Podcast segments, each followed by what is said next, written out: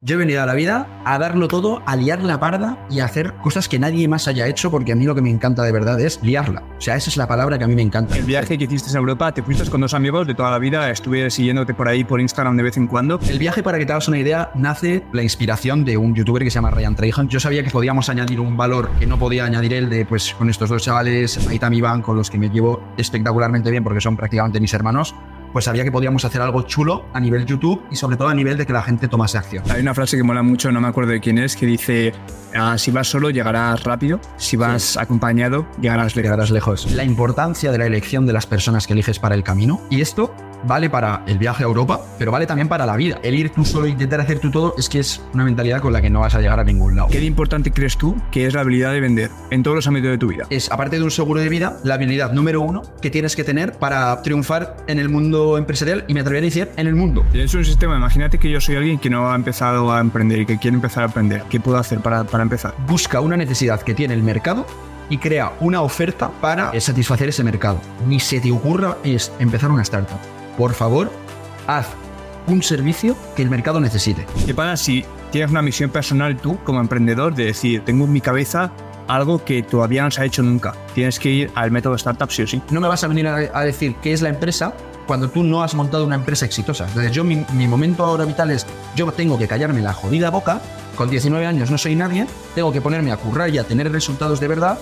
Y esto es el camino difícil, porque cuando tú coges este camino, lo más seguro es que te toquen muchos años de trabajar bajo la sombra. Pero luego sales y te revientas a todo el mundo por la derecha porque vienes con una base brutal. Bueno, Rafa, tío, muy buenas. Asens, una entrevista una semana más.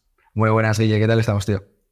Nada, tío, perfecto. Bueno, esta entrevista se ha hecho demorar. Creo que llevamos ya hablando un par de semanitas para cuadrar fecha. Y, un par de meses también. Sí, yo creo que también. Te contacté además a raíz de la entrevista que le hice a Manu, que ahora hablaremos un poco, pero Manu es tu colega, Manu, Manuela Bella, que se fue a la Antártida. Y a raíz de ahí me dijo, tío, tienes que hablar con Rafa, que va a hablar mucho para la entrevista, que puede traer mucha información de valor y aquí estamos. Qué bueno, tío. Pues muchas gracias, Guille. Pues para mí es un placer ayudar a gente que está empezando, tío. Y, nada, yo con muchas ganas de que me tires todas las preguntas del mundo y respondértelas lo mejor posible. Vamos, esa vemos. Bueno, primero, eh, ¿quién es Rafa? Eh, ¿Con quién estamos hablando hoy? Bueno, pues me presento rápidamente. Eh, a nivel empresa, voy a decir un poco los principales hitos que yo he tenido y lo que yo he ido haciendo. Yo, bueno, chaval de 19 años, de Zaragoza, que está estudiando ahora mismo en la Carlos III, que está estudiando tercer año. Este año me voy, dentro de cinco días, hablábamos antes, me voy a Los Ángeles a estudiar mi tercer año en, en la Universidad de California. Y ahora mismo mi, mi foco empresarial está en el mundo del marketing digital. Pero yo a lo largo de eh, los cuatro años, tres, cuatro años que llevo emprendiendo, he hecho muchos mini proyectos, de los cuales no han salido la mayoría. Y de todos estos proyectos que he hecho, ha habido varios, algunos que sí que han destacado, como es mi marca personal, con la cual hemos intentado ayudar a la máxima cantidad de jóvenes preuniversitarios a que se ubiquen con su vida estudiantil y que sepan a qué universidad quieren ir. Hemos ido entrevistando, digo hemos porque siempre eh, me rodeo de un buen equipo para que las cosas salgan. Si no, las cosas no suelen salir si estás tú solo. Eh, me, me enorgullece mucho el haber ayudado a muchísima gente a enseñarles un poco cómo son de verdad las universidades, ponerles en contacto con chavales que ya están en las propias carreras, dar los, apuntes. A mí, por ejemplo, me escribió hace poco una chica que se había visto un vídeo mío de, de cómo era 24 horas en mi carrera en empresa de tecnología y que, claro, le estuve contestando dudas, le pasé mis apuntes, le dije, pásale los apuntes a todo el mundo de la clase, no sé qué, como intentar democratizar eso, ¿no? Que que el tema de los apuntes, el tema de, que la gente sepa qué hay de verdad en cada carrera y en cada universidad, esté al alcance de todos, era un poco el objetivo de, la serie que hemos estado haciendo este último año. Y ahora, pues, bueno, y otro hecho destacable del canal de YouTube es que ahora justo estamos terminando de subir una serie de vídeos que hemos estado una semana por Europa sin dinero, que ha sido un retazo. Eh, me he ido con dos amigos de toda la vida y ha sido un retazo porque te das cuenta verdaderamente de lo que es no dormir, no comer, eh, tener dinero muy justo para seguir viajando al siguiente país, tal, que siga la rueda funcionando, pero realmente ha sido una experiencia brutal que recomiendo a todo el mundo hacer. Y aunque son vídeos que no están pegando mucho, son vídeos que sé que en un futuro, y ya de hecho me, está llegando el feedback, están inspirando a mucha gente a moverse, que es siempre lo que he intentado hacer con mi canal, que la gente se mueva, que haga cosas distintas y que se diferencie, ¿no? Aprender a diferenciarse. a, mí de hecho, a mí de hecho me inspiró, lo siento por cortarte, pero los vídeos de... O sea, no, no he visto ningún vídeo de YouTube, decirte, porque esta semana he estado muy, pero que muy liado, pero te iba siguiendo por Instagram y dije, o sea, decía, vaya par de huevos que te dieron de irse, de irse a Europa, tío, sin dinero ni nada. Tienes que, o sea, tienes que tener mucha valentía de coger y decir, me voy a ir. Supongo que tendríais alguna, algo de dinero guardado Sí. por si acaso. A ver, obviamente teníamos un plan B, de- o sea, si todo iba mal, por lo que sea tal, pues obviamente teníamos el plan B, pero nunca llegamos a utilizarlo, porque nosotros, aunque sabíamos que estaba ahí, realmente no lo teníamos en cuenta. O sea, el dinero de fuera del reto, por así decirlo, no lo llegamos a utilizar en ningún momento. Y, y la verdad es que fue sorprendente realmente darte cuenta de lo que puedes hacer si tienes ganas, sobre todo de vender, porque si veis la serie realmente os dais cuenta de que estamos todo el día vendiendo y sobre todo ganas de exponerte y de, de que te lleves unos cuantos noes, de, de, de darte hostias, ¿no? Y de, y de salir de la zona de confort de forma masiva, como salimos con este viaje, ¿no? Entonces eso es otra... Sí. Sí, sí, sí. Quería, quería pararme un poco a hablar sobre, sobre esta aventura que, que hiciste hace Vale, poco. si quieres, Eh, te, te esto- termino de hacer el resumen, te termino de hacer el resumen de la vida y ahora vamos a esto si quieres, para, Perfecto, sí. para ir cerrando, digo. Eh, entonces, eso es el, so- o sea, el primer proyecto que a mí me sale bien es eso, la marca personal, que realmente a mí me han dicho alguna vez, tal, háblanos de marca personal. Yo no tengo ni idea de marca personal, porque yo es, lo que he hecho ha sido subir vídeos conforme me ha ido dando la gana sobre temas que me daban la gana y porque me apetecía de verdad hacer lo que estaba haciendo. Entonces yo no creo que sea ningún experto de, de- de redes, ni estoy capacitado para hablar sobre qué es lo que hay que hacer para crecer un canal hasta X suscriptores, porque realmente estoy todavía aprendiendo y me siento muy principiante. Entonces ahí yo creo que no puedo ayudar mucho. Sí que es verdad que alguna persona, algún mentor mío más mayor al que le estoy ayudando a que empiece con todo este tema de redes, hay una cosa que siempre les, le, le repito, le machaco, es que es mejor estar en marcha, aunque sea en la dirección equivocada, a estar quieto, siempre. Y este mentor mío que se llama Álvaro Manín, por ejemplo, con el que le estoy ayudando, eh, pues bueno, está empezando su marca personal poco a poco, pues igual que tú estás empezando el podcast, la cuestión es empezar, ¿no? Que eso es el punto más difícil de pasar, ¿no? Cuando pasas eso, pues ya empieza a ir la cosa más rodada. Entonces, por la parte de marca personal, eso, y luego el primer evento o el primer eh, proyecto empresarial que me sale bien es eh, uno que se llama Skill Hunting, en el cual pues queríamos hacer una comunidad para jóvenes chavales emprendedores que la querían liar parda, que querían hacer, que querían diferenciarse, que querían aprender soft y hard skills. O sea, básicamente estaba haciendo un evento para el Rafa de hace dos años, que entraba a la universidad, que no tenía ni idea de nada, y eh, donde querría básicamente, o sea, donde puse exactamente lo que me hubiera encantado a mí ver, que era gente top del mundo de las startups, gente top del mundo de blockchain, de eh, Web3, de, bueno, cosas para mí súper interesantes que nunca me han hablado en la universidad y sobre todo también del mundo creatividad, de desarrollo de trabajo en equipos, de, creati- de de comunicación, de liderazgo. O sea, intenté abarcar todas las skills posibles dentro de este evento, o para mí las más importantes, y, y realmente fue todo un éxito. Lo hicimos en, Sí, sí, en fue todo un éxito. Sí, total, tío. O sea, yo sinceramente todavía sigo un poco sorprendido de que fuese todo tan bien.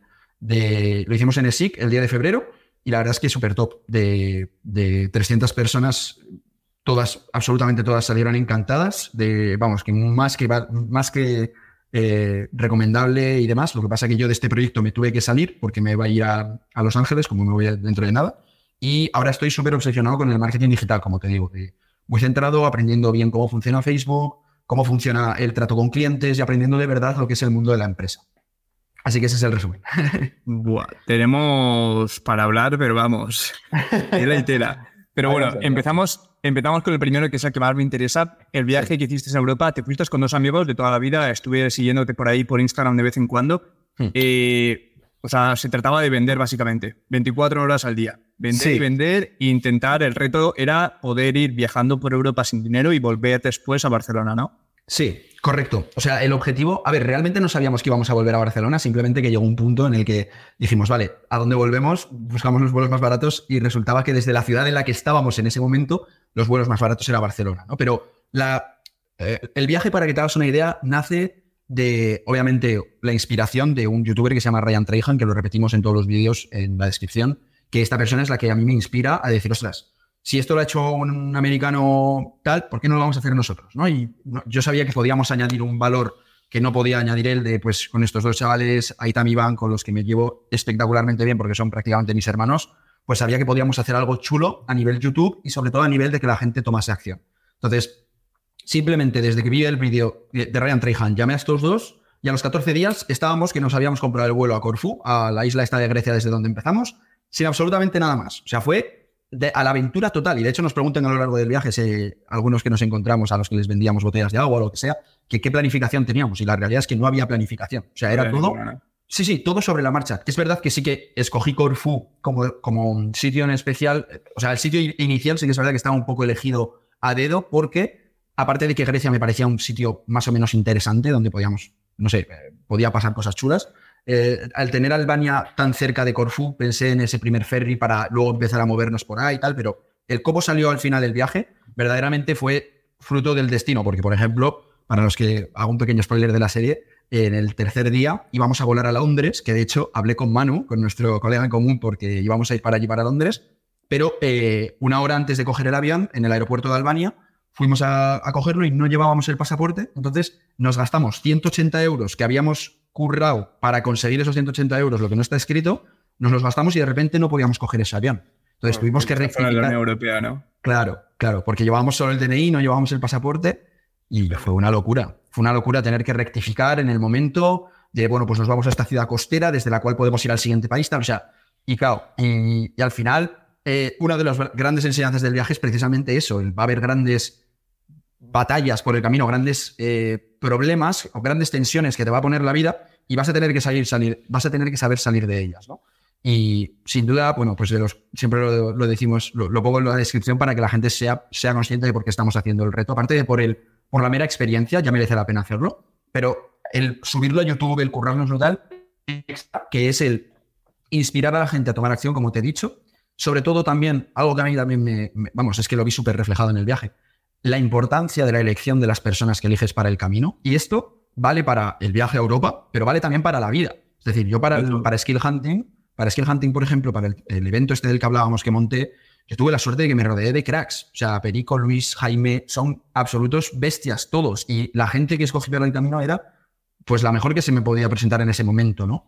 Y, que luego las cosas, pues por lo que, pues por lo que yo necesitaba en mi vida, por lo que ellos necesitaban tal, al final yo tuve que salirme del proyecto y que ellos continuasen y que lo están haciendo fantástico y, que no me cabe ninguna duda de que lo van a hacer genial. Pero que, que al final es eso, las personas que eliges para cada aventura y para cada momento de tu camino a mí me parece que es clave, porque a veces no somos conscientes de la importancia que tiene. Y además, esto es un concepto de, del libro Good to Great, tío, que es o sea, cuanto más te enfocas en conseguir que las personas adecuadas estén en el autobús, es, es lo más importante que puedes hacer. Para mí, muy clave. sí, hay una frase, hay una frase que mola mucho, no me acuerdo de quién es, que dice: ah, si vas solo, llegarás rápido.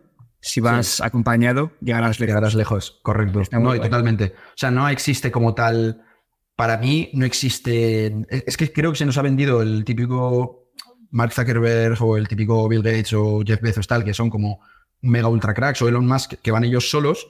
Y realmente tampoco hay nada malo en ir solo a nivel de eh, societario, digo, de que tú solamente tengas la empresa y que crees tus equipos. O sea, que tampoco creo que eso sea un error. De hecho, yo es en el momento en el que me encuentro de, con mi empresa, con Market Labs, ahora mismo estoy súper centrado en, como único socio, crear un equipazo que estamos creando de, gente para, mover la rueda y demás. Pero que básicamente el, ir tú solo e intentar hacer tú todo es que es una mentalidad con la que no vas a llegar a ningún lado. entonces, sí, rodearte de gente top, sin duda, muy clave. Yo era, yo era uno de esos, yo era, yo era alguien que era muy reacio a, tener un equipo, porque siempre he sido alguien que tengo que tener la responsabilidad sobre todo. O sea, quiero tener control total sobre lo que estoy haciendo. Y el ir delegando, ir dando actividades era como que me daba más estrés me suponía más trabajo que no era hacerlo yo mismo. Entonces, ahora mismo estoy, estoy, transicionando a pues, los proyectos que tengo, pues ir, delegando, ir, delegándolos y hacer un equipo en, cada proyecto. Pero yo creo que al principio, los tres, cuatro primeros años que empecé a hacer cosas yo por mí solo, estaba yo totalmente solo. Ya, ya, ya. Yo de todos modos diría que hay una, una parte muy importante a la hora de crear un equipo que es la selección de talento, tío. Yo me he dado cuenta que eh, no sé por qué he tenido siempre buen ojo para el talento. En plan, ya te digo, Perico, Luis, Jaime, los tres, pero cracks. O sea, yo siempre digo que para contratar a alguien a una empresa, tú puedes contratar gente mala o mediocre, a la cual tienes que despedir o no coger en ningún momento. Y además hacer ese proceso cuanto antes, porque si no te va a lastrar. Luego puedes tener gente buena, gente muy buena, estrellas y superestrellas, ¿vale? Y las superestrellas obviamente son muy difíciles de encontrar, porque están pero con cuentagotas. O sea, muy, muy pocas y realmente salta a la vista que son superestrellas. No hace falta que tú hagas un proceso muy, muy elaborado de entrevista, ya sabes que ese tío vale un huevo. Entonces. Y seguramente, y seguramente se acabarán yendo en algún momento. No necesariamente.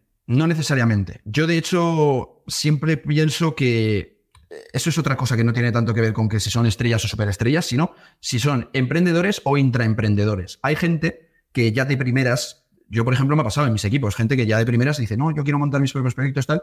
Esa gente no tiene cabida en los equipos, porque esa gente al final va a querer volar sola. Y yo siempre es la pregunta primera que hago, que además lo cogí de MrBeast, es, oye, ¿tú de 5 a 10 años te ves trabajando en esto? Sí, pues entonces vamos. Si no, pues es que no, no tiene sentido ni que sigamos hablando. O sea, incluso con editores, que dices, editores, ¿para qué? O sea, si, si los editores, bueno, pueden ir, venir, no, no. Los editores al final tienes que currarlos, o sea, tienes que curtirlos mucho, explicarles cómo lo quieres exactamente. Y si ellos no se ven de aquí a 10 años contigo, eh, estás perdiendo tiempo, porque es que crear un equipo sin duda es ah, el mayor gasto de energía como líder que puedes tener. Y para mí me parece que es, que es muy importante hacer una buena selección de talento, tío. De hecho, es un tema que me tiene a mí muy fascinado. Sí, no, no, está claro que, cuanto mejor sea tu equipo, más, más rápido va a ir todo y más va a fluir todo. O sea, está claramente sin ninguna duda. Total. Bueno, y volviendo, volviendo un poquillo a la aventura esa de, del viaje por Europa, ¿cuál fue más o menos las paradas que fuiste haciendo? Las paradas, pues mira, empezamos en Corfú, en Grecia. Bueno, empezamos en una isla dentro de Corfú, que se llamaba Ponticonisi. Y de ahí sacamos 6 euros para volver a la isla principal, a Corfú. Luego fuimos a Albania. En Albania estuvimos en un pueblo costero que se llama La Sedanda. De allí nos fuimos a la capital, a Tirana. En Tirana nos movimos todo esto en bus. Tirana nos fuimos a Durres. En Durres eh, estuvimos vendiendo la playa como animales para conseguir un ferry a Italia, a Bari, que nos recorrimos ahí al Mediterráneo. Y en Bari estuvimos en, eh, bueno, pues en un pueblecito de al lado que se llama Conversano, en la casa de un amigo de Iván, que por la cara tenía ahí una casa. Eh, estuvimos comiendo con él, estuvimos también en un pueblo de al lado que se llama Polignano di Mare, y a los días nos fuimos a Roma, y en Roma estuvimos también en el Vaticano, que fue el último país que visitamos, y, ya vuelta a España. Pero, sinceramente, lo bonito del viaje, aparte de la cantidad de países y cosas que vimos, fue la enseñanza de...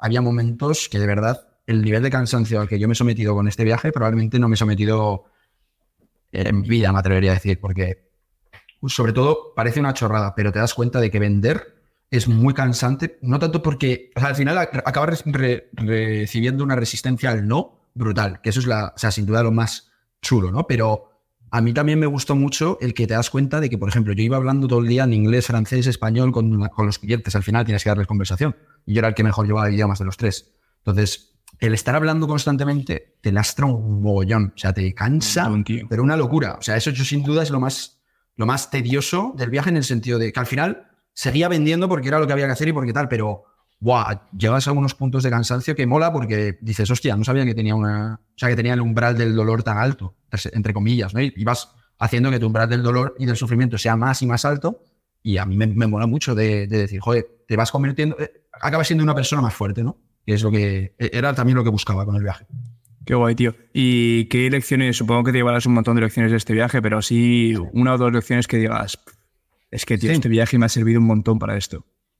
Pues yo ya te digo que lo más importante, lo de la gente que eliges para el viaje a mí me parece clave, pero si tuviera que decir otra, también que la energía que tú le das a la vida yo creo que se te devuelve.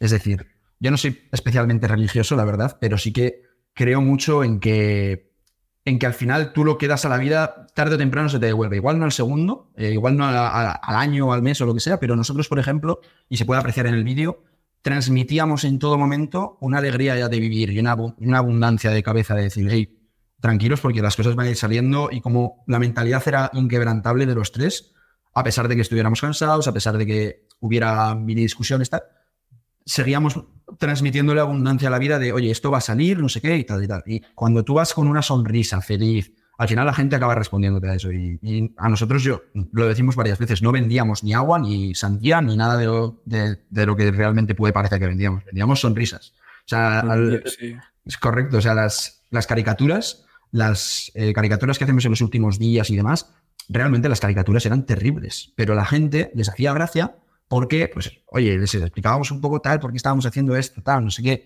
y, les hacía gracia y nos daban, pues, no sé, 5, 10, 15, a veces nos daban 20 euros por la cara, que eso era ya next level. O sea, cuando te daban un billete de 20 euros después de estar todo el día reventado trabajando, era una locura lo que te venías arriba, ¿eh? pero una locura.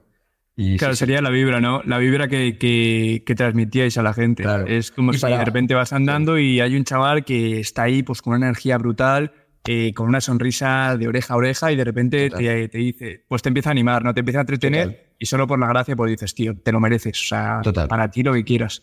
Total, total. Y toda la... Sí, sí, o sea, al final yo...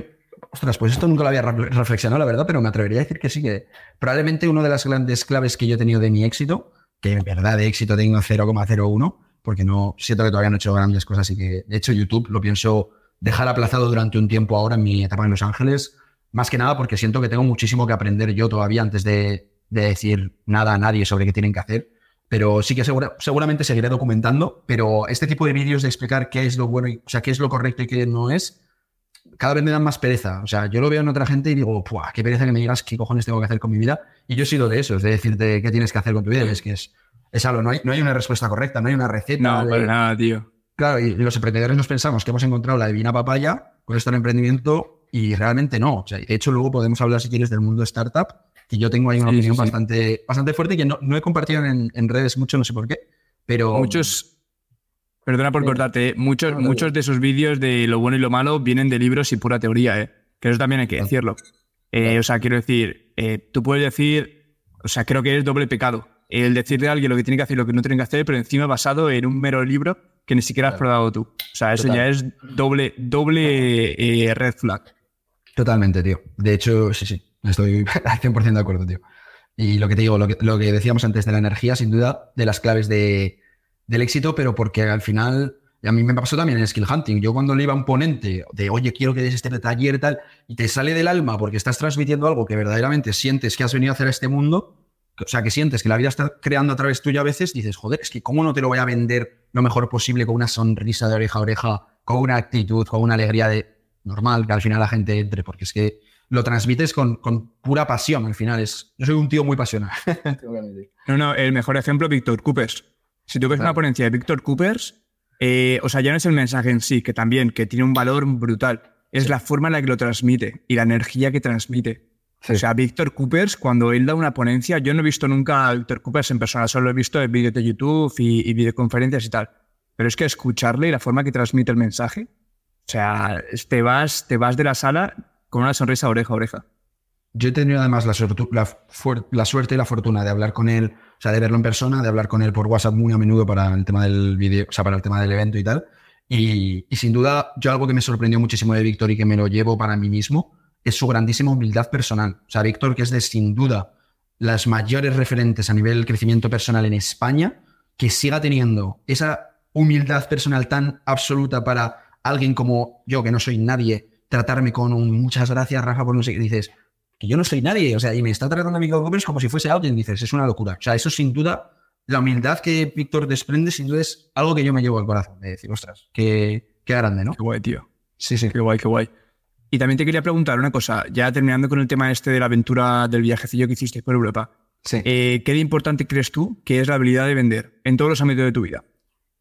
Yo creo que verdaderamente y yo creo que esto se ha repetido 20.000 veces y si, si no se ha si la persona que está escuchando esto no lo ha escuchado ya, verdaderamente porque acaba de empezar en este mundillo o porque yo qué sé, pero si tú sabes vender, sabes, si tú sabes vender tienes un seguro de vida.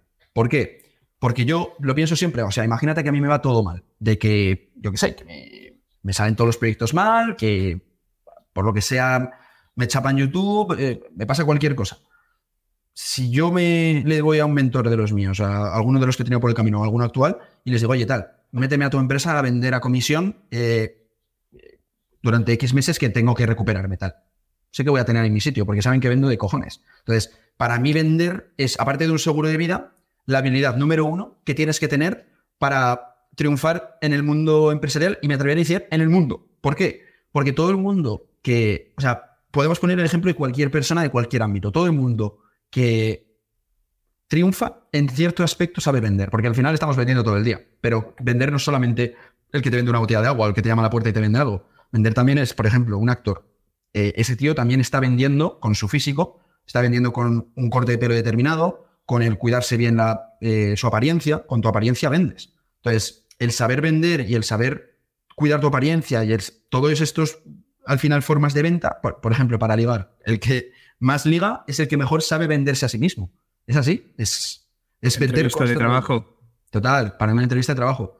Para éxito en la vida, tío, vender está muy, muy correlacionado y cuanto más puedas aprender de eso, yo de hecho es la soft skill número uno que me obsesioné con mejorar. Con, bueno, perdón, la, la número dos, la primera fue comunicar. Porque cuando comunicas bien, en cierto comillo estás aprendiendo a vender.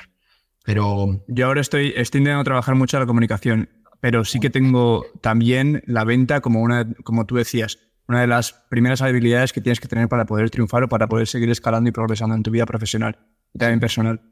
Ah, quiero hacer otra referencia a, un libro. Eh, hago muchas referencias a libros porque me flipan los libros, soy un amante de los libros tal cual. Vale. Ah, el libro mitiquísimo de Padre Rico, Padre Pobre, se habrá leído todo el mundo este libro.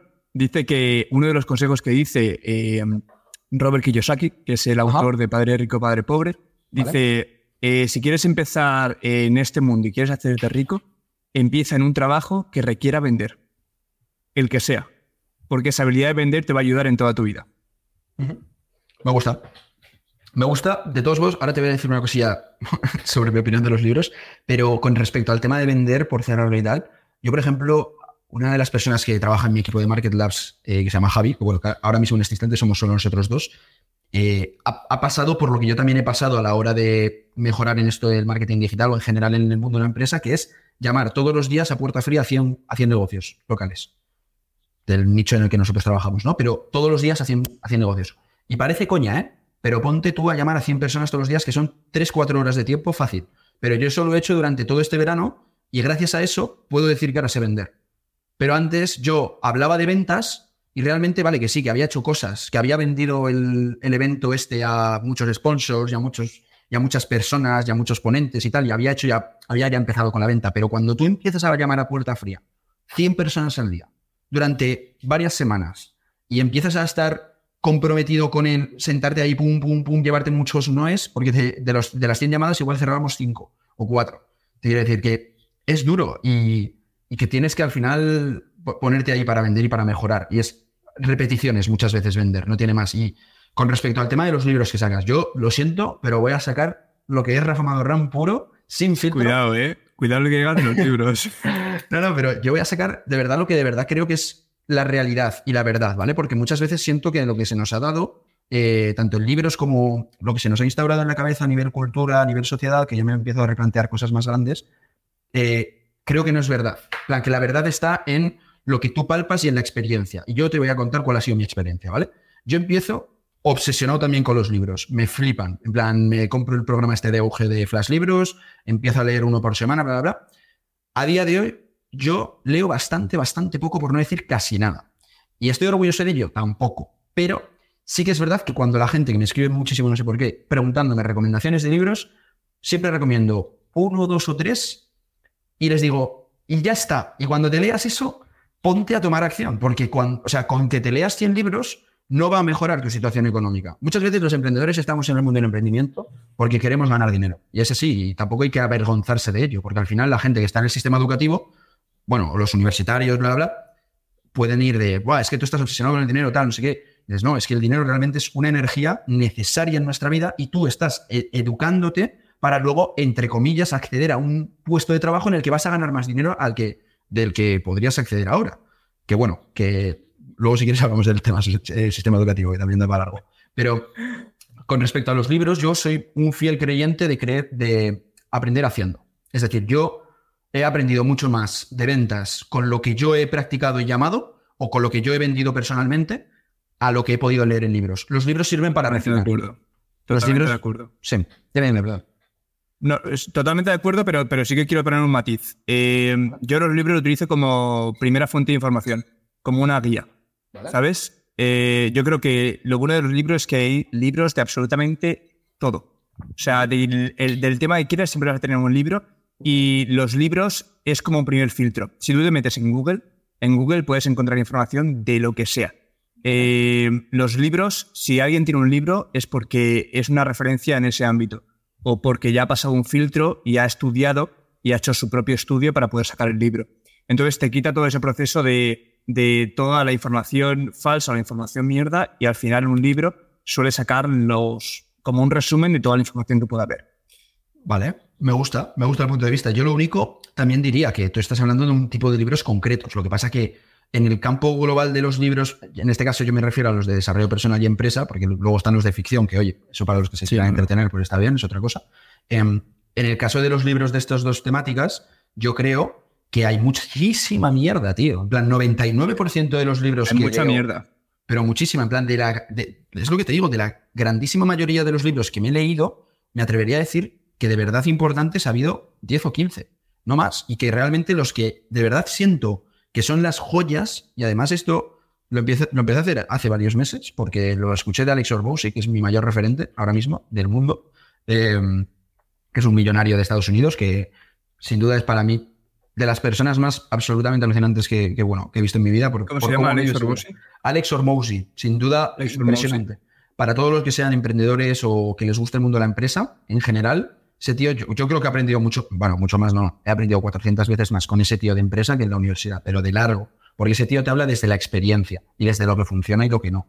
Y el tío creó un libro que se llama 100 eh, Million Offers, que lo tengo aquí al lado, y ese libro, a mí cuando, hoy por ejemplo, estaba en el gimnasio y me ha escrito un chaval por Instagram, y dice, tío, ¿qué libros me recomiendas? Y he dicho, tío, léete 100 Million Offers y reléetelo hasta que seas millonario. Y luego te lees otro. Pero es que no hace falta más. Que muchas veces piensas, necesito X libro para... No, no necesitas nada, tío. Yo, de hecho, conozco un montón de millonarios que no han leído un puto libro y siguen sin leerlos. Porque el, conocimiento no está solamente... O sea, el conocimiento no está en los libros. Hay algunos libros que verdaderamente te pueden acortar partes del camino, te pueden dar ideas chulas, ideas bonitas, tal, pero el conocimiento de verdad está haciendo. Y sobre todo, con los libros, utilizarlos para refinar. O sea, si tú empiezas a vender y dices, hostia, soy nefasto, y te pillas un libro de ventas y mientras estás vendiendo vas aprendiendo cosas de ventas, entonces guay. Pero si tú dices, voy a aprender a leer, me compro el libro 1, me compro el libro 2 de venta, me compro el libro 3 de venta, y acabas los tres libros y todavía no has llamado a nadie, a mí eso no me convence. Yo claro, yo creo que ahí está el fallo. Yo creo que la gente se piensa que con leer ya lo tienen todo. Y la lectura es, es un punto de información, es conocimiento, pero que no se te queda, no se te queda dentro. Es como que lo tienes aquí a nivel superficial. Si tú después no haces nada, esa información se va. Si tú sigues haciendo e intentas de verdad aprender eso, al final se te mete aquí dentro y aprendes. Pero el libro, el libro no es todo, el libro, es un principio. Total, total. Y sobre todo, analizar bien los libros. Es decir, ¿es ese libro me está aportando algo? No, fuera. No hace falta leérselos por, por compromiso. O sea, que parece que. Yo, esta es una frase que repito mucho. El hombre, el, el libro está para servir al hombre, no el hombre para servir al libro. Que la gente le da cosa marcar en los libros o le da cosa dejar el libro a medias. Dices, tío. No, no, no destrozarlos no hace falta. Destrozarlos, eh, utilizarlos para tu propio beneficio y ya está. O sea, muy simple. Y sí, sí, sin duda, tío. Sí, o sea, yo sí que es verdad que, que no puedo dejar el libro a medias, pero por pura o sea, cabezonería y. Pues eso es una creencia que tienes. Sí, sí, una es una creencia que tienes que te lastra mucho, tío, porque al final tenemos un tiempo finito en este mundo. Y yo no tengo ese tiempo para gastarlo en, en libros que no me están aportando o, en personas que no me están aportando o en cosas que no. ¿Sabes? Yo suelo ser bastante radical ahí. Ya, pero yo también creo que puedes aprender de todo. Incluso de la mierda pues se puede aprender.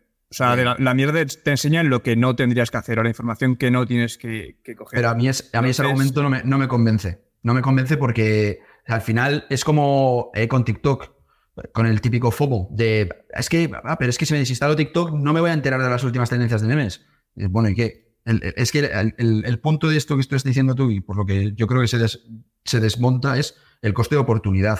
O sea, dices, no, es que de la, mierda, de la mierda también puedes aprender, sí, claro, pero puedes aprender un, un santo huevo más de eh, los diamantes, ¿sabes? De la gente que ha hecho grandes cosas y estar a su lado y qué cojones está haciendo este tío y, aprendo, ¿sabes?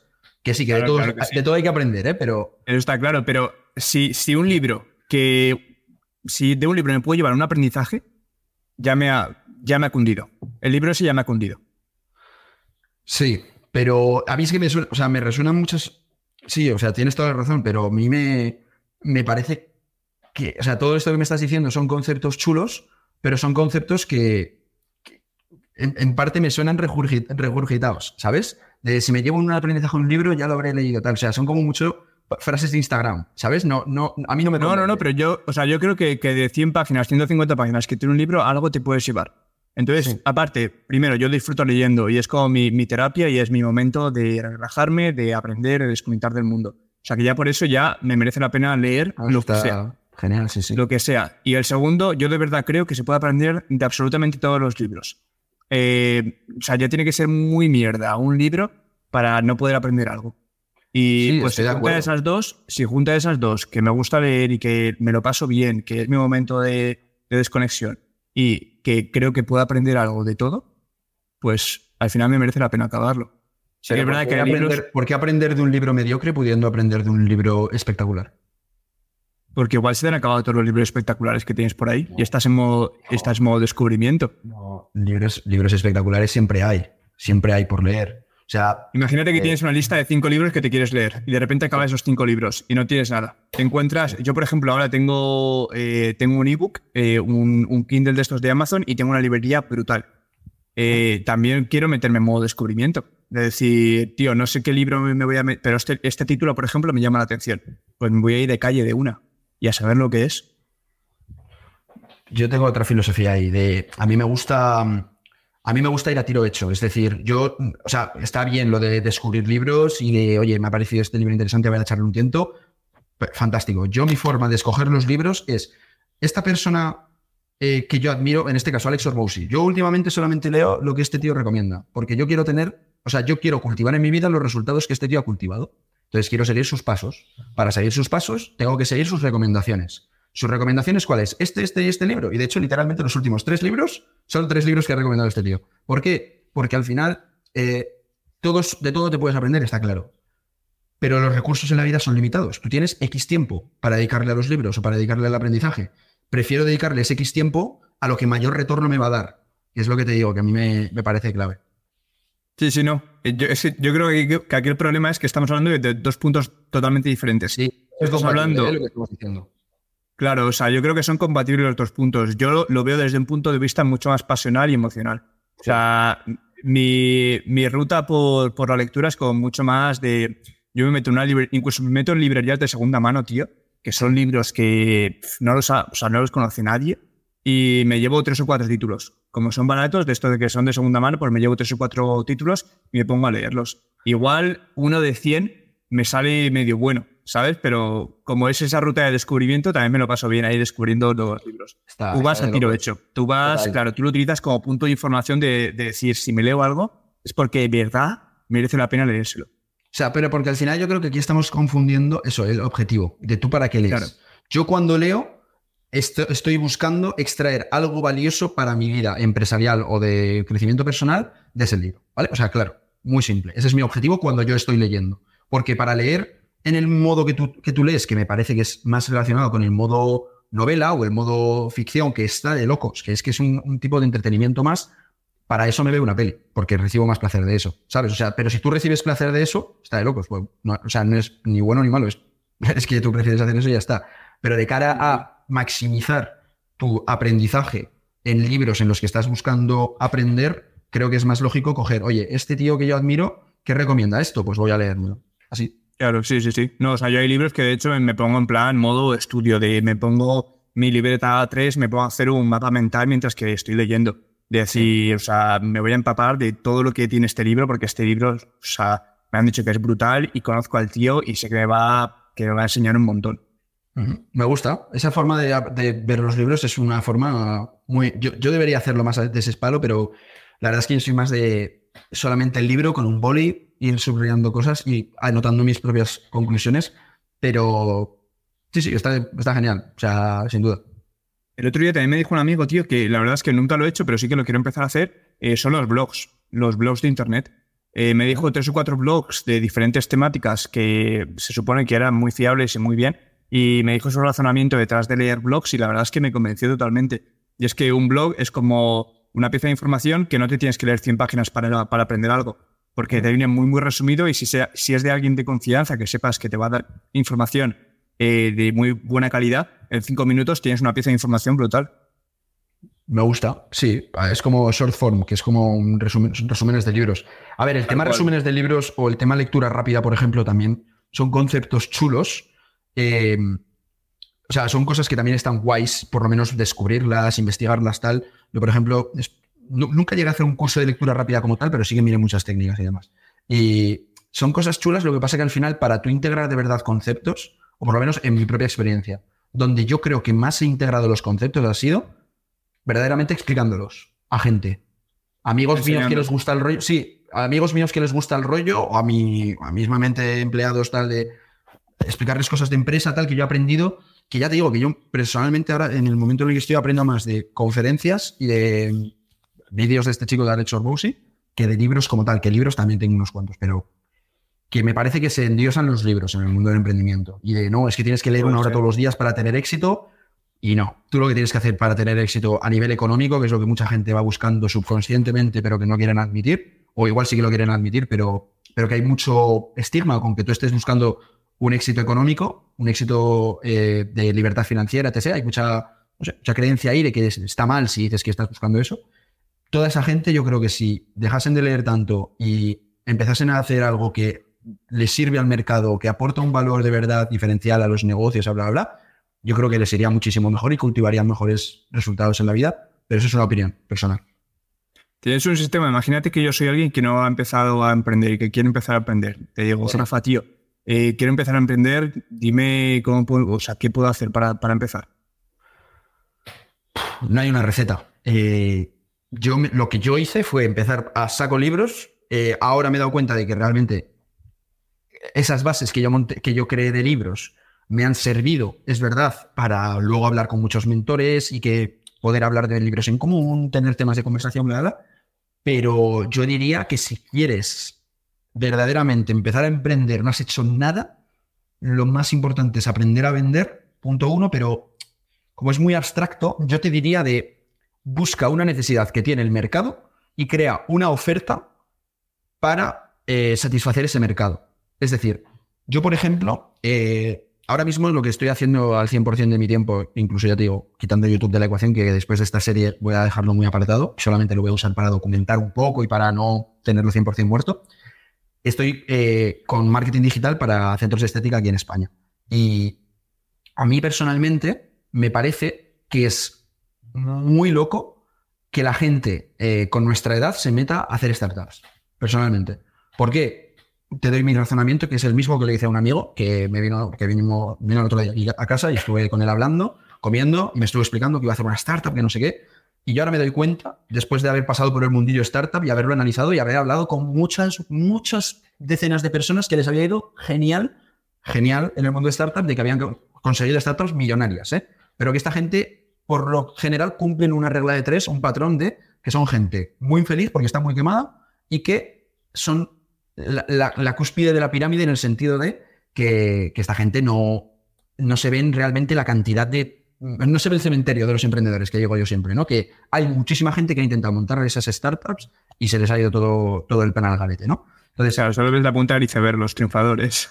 Claro, total, totalmente. Entonces yo, ¿por qué te, te animaría si eres joven, quieres emprender, a que ni se te ocurra montar una jodida startup? Te animaría a hacer todo lo posible por crecer tú, eso tiene que ser tu máxima prioridad, yo creo, si tú eres joven, porque por lo menos cuando yo he puesto eso en mi foco de prioridad, es cuando más he crecido y sobre todo cuando más resultados he visto de cuando busco crecer yo, ser mejor como eh, profesional, etc., a nivel de las habilidades que tienes, las creencias que tienes.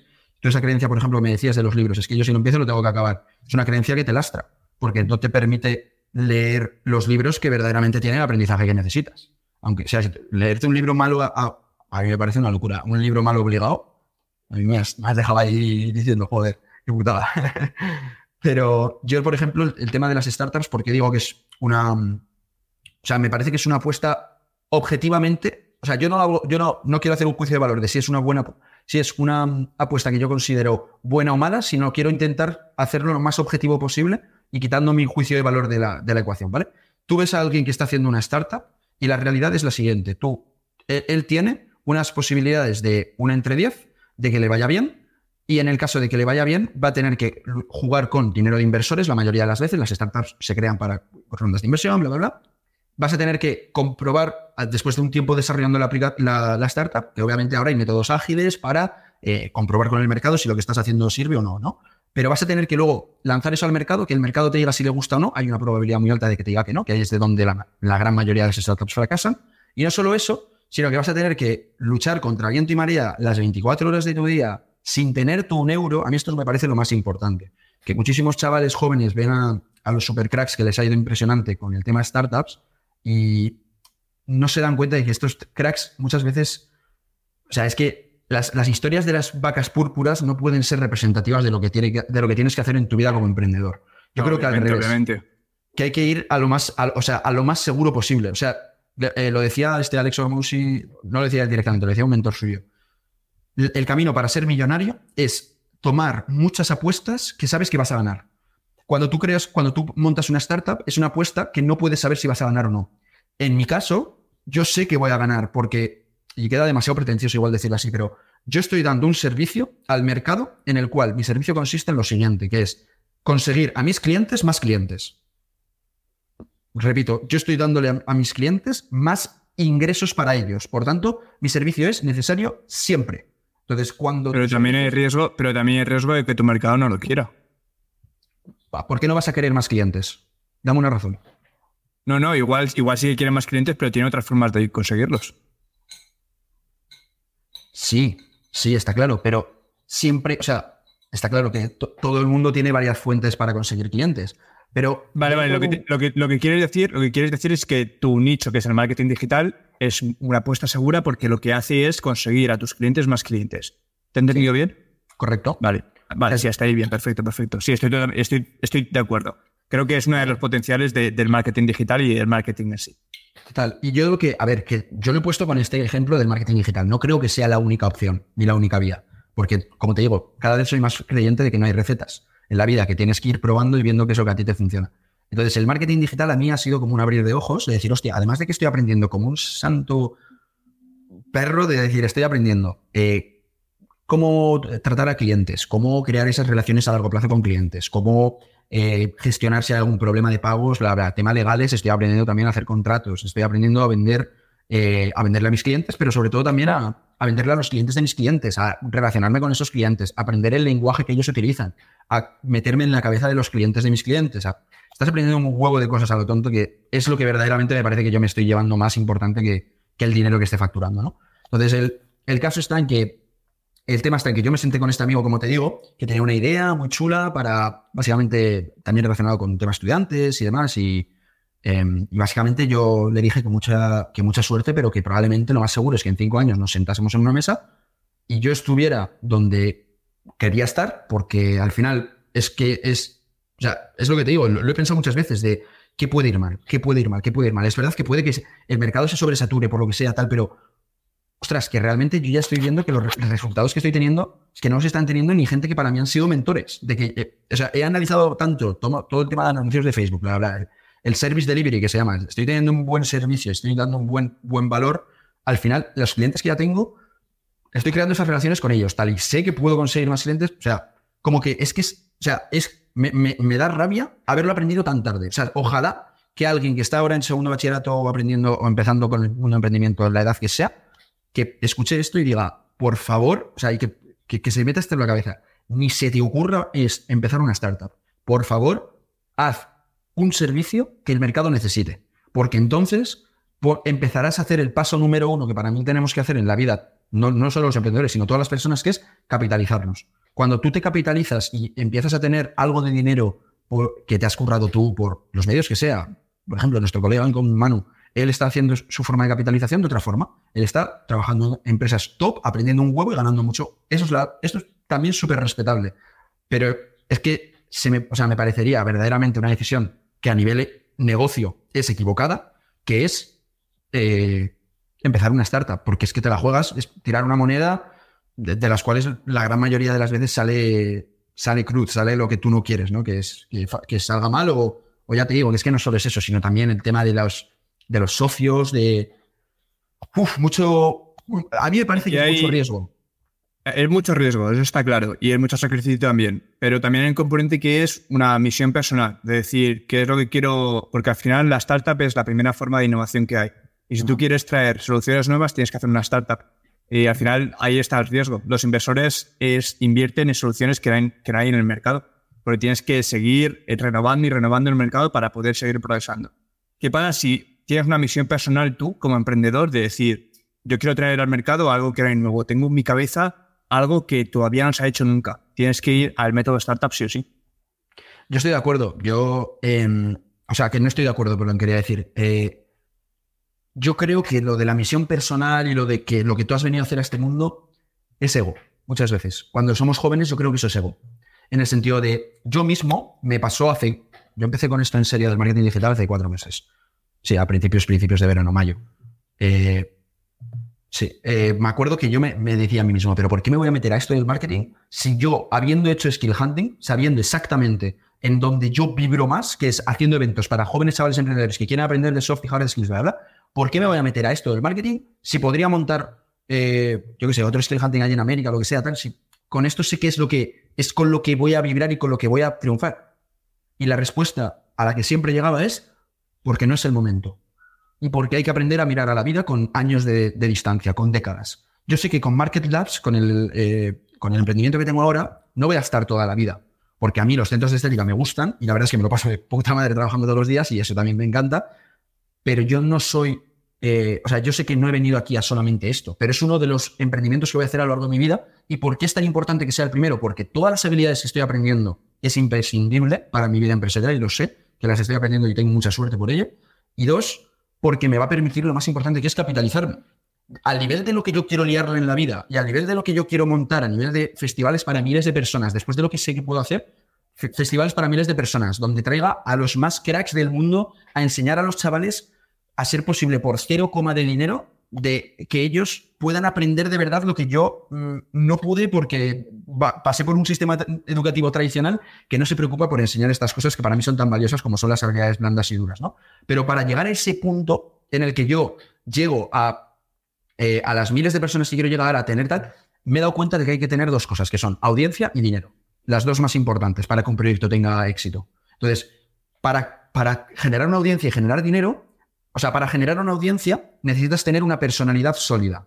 Es decir, mucha gente que hay ahora mismo en YouTube, yo sé que voy a volver a YouTube dentro de uno, dos, tres años, los que me toque, y me los voy a reventar. Es decir, porque todo el mundo en YouTube intenta construir sobre una base de nada. De tú no eres nadie. Yo ahora mismo no soy nadie. Entonces, esta, a mí, es, por eso te decía antes de, empezar la entrevista, yo esta entrevista te la, o sea, la hago, la hacemos porque me, me caes genial y porque mi amigo Manu también me cae, me cae espectacular y me habla súper bien de ti y, y al final me, me, bueno, me comprometí a esto y genial, pero yo no soy nadie para decirle a nadie ni qué tiene que hacer, ni, cómo tienes que vivir tu vida, ni realmente la gente que está predicando en YouTube es nadie para decir nada porque todo el dinero que han hecho ha sido gracias a cursos.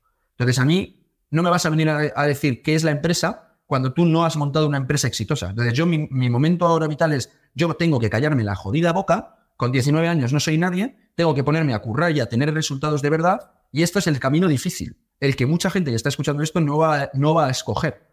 Porque cuando tú coges este camino, lo más seguro es que te toquen muchos años de trabajar bajo la sombra, pero luego sales y o sea, te revientas a todo el mundo por la derecha porque vienes con una base brutal esa base que has construido de tus empresas, de verdaderamente haber tenido éxito en el mundo empresarial y de verdaderamente saber cómo funcionan las cosas. Y, para llegar a ese punto de tener esa base, para mí eh, es eso, audiencia y dinero. Para la audiencia tienes que tener esa personalidad sólida, que cada vez yo creo más es más más difícil encontrar personalidades sólidas a las que admirar en YouTube. Yo creo que por eso también yo juego con ventaja, porque yo siempre lo he dicho, yo no quiero ni venderle un curso a nadie, un curso de mierda en el que no aprendas nada, de verdad que me... O sea, estaría lanzando piedras contra mis propias creencias. O sea, no, no, no, no me vería reflejado ahí. Y, creo que la mayoría de la gente en YouTube se mete pues para colaborar con marcas, tal, para ser influencers. Y a mí me llegó las primeras colaboraciones de marcas de que me pagaban mil, dos mil, tres mil euros. Y dije, tío, pero que, que yo no estoy hecho para esto, que yo, yo soy empresario, tío. Y yo cuando me muera en, en mi tumba pondrán empresario y un dibujo de un dinosaurio así, empresario. mola, tío, mola. Mola la dedicación y, lo, bien claro que tienes el objetivo. No, tampoco me atrevería a decir que lo tengo claro, ¿eh? O sea, sí, sí, está claro que igual no tienes cosas claras, pero sí que hay gente que se mete mucho y justo ahora más que nunca yo creo que se mete en el mundo de emprendimiento porque ahora se está viendo muy mal lo de meterse a la universidad, sobre todo para jóvenes de ahora. Que dice... Yo no creo que eso sea cierto. yo estoy muy agradecido a la universidad, ¿eh? Yo también, eh, yo estoy en la universidad y, te digo que le recomendaría a todo el mundo meterse en la universidad, sobre todo si no tienes una idea clara de lo que quieres hacer en tu vida profesional. Pero sí que es verdad que hay una idea generalizada de que la universidad no te enseña lo que el mercado está necesitando. Ah, yo eso lo comparto. Lo he escuchado y lo he escuchado de mucha gente. Yo eso lo comparto. O sea, yo la universidad como tal, como ente, la, la detesto. O sea, no me gusta mm, como, como, tal, porque me parece que se hacen muchas cosas muy mejorables. Pero yo hay que, o sea, tengo que ser completamente objetivo y una de las cosas que sí que me encantan es en la Carlos III mismo, que estamos los dos. Bueno, tú estás en la Carlos. No, tú no estás en la Carlos. No, no, yo estoy en Dinamarca. Y ahora, contaré, ahora contaré porque tengo un punto de vista muy diferente porque estoy en un sistema educativo muy diferente. Buah, eso me mola, eso me mola, ahora cuentas, tío. Eh, con lo que iba a decir, que la universidad pública aquí en España es un auténtico lujo, que por 500 euros que me cuesta a mí al año la matrícula, pueda irme a, como me voy a la Universidad de California, que allí cuesta 40.000 y solamente pagando 500, porque también soy familia numerosa y tal, y que dices, eso es una locura. O sea, lo que te abre eso, la universidad. O sea, eso, solamente por eso ya merece la pena la universidad. Pero además yo tengo la suerte de que gracias a la universidad en la que, en la que yo estoy, que es Carlos III, hay una cantidad de tíos y de tías talentosas, o sea, personas talentosas que he ido conociendo, que sin duda también es otro motivo por el que merece la pena la universidad. Ahora bien, me dices, ¿el contenido que te dan allí merece la pena? Personalmente no. Pero todo lo que engloba a la universidad es verdad que es muy top y sobre todo y yo también, el motivo número tres por el que yo diría que merece la pena la universidad. Tienes cuatro años de margen para explotar. O sea, cuando tú sales de bachillerato, que normalmente hasta bachillerato hemos sido como absolutos borregos, que no hemos pensado absolutamente nada. Yo tuve la suerte de que empecé a cuestionar estas cosas con la cuarentena, que me pilló en primer bachillerato y ya empecé a darle mucha vuelta y, ya empecé a, desmarcarme un poco del rebaño. Pero en, al salir de bachillerato muchas veces somos rebaño todavía. Entonces, para estos cuatro años de universidad, para la gente que lo esté viendo, que sean preuniversitarios, bla, bla, bla, tú tienes que verlos como una contrarreloj. O, así es como los veo yo, ¿eh? De cuando yo acabe estos cuatro años, más me vale haber, haberme curtido lo suficiente para estar ganando el dinero que me dé la gana, no tener que depender de nadie. Estos son mis objetivos, obviamente, ¿no? Pero, eh, y sobre todo, con, la parte económica bastante saciada, que yo eso es lo que creo que, voy a poder conseguir y hacia lo que aspiro. Y, porque cuando tú tienes la, la parte económica saciada, construyes desde otro punto muy distinto. Es decir, si yo tengo unos ingresos hipotéticamente de 20.000 al mes, que es algo factible, o sea, que eso también es algo que me gusta decir o, plantear, que hay muchas veces que las personas, hay cifras que no conciben en la cabeza. De, cuando te rodeas de millonarios, de gente que habla, que va en otros niveles, te empiezas a rodear de cifras a las cuales un chaval de 19 años normal o tío que está en la universidad, pues ellos están pensando en 1.400, 2.000, 3.000 euros, ya les parece loco, aquí vamos a lo, grande. Y claro, para, para, estar en esas cifras tienes que estar con gente que maneje esas, esas cifras. Y, y, básicamente yo diría que lo primero es cuando te capitalizas, ahí es cuando tú tienes la posibilidad de decir, sobre todo capitalizarte, esto también es importante y algo que yo quise hacer, aportando un valor de verdad al mercado laboral. Porque hay muchas formas de ganar dinero, unas más morales, otras menos. Pero para mí, la, o sea, la única frase que tiene que cumplirse con tu forma de ganar dinero es, ¿tú estás aportando un valor al mercado? Sí, pues entonces ya está. Lo tuyo es válido. Pero que luego está la moralidad de que es más moral vender algo más. O sea, realmente son juegos de moral que nos creamos las personas. Pero si tú estás aportando un valor de verdad al mercado, ya vale, ¿no?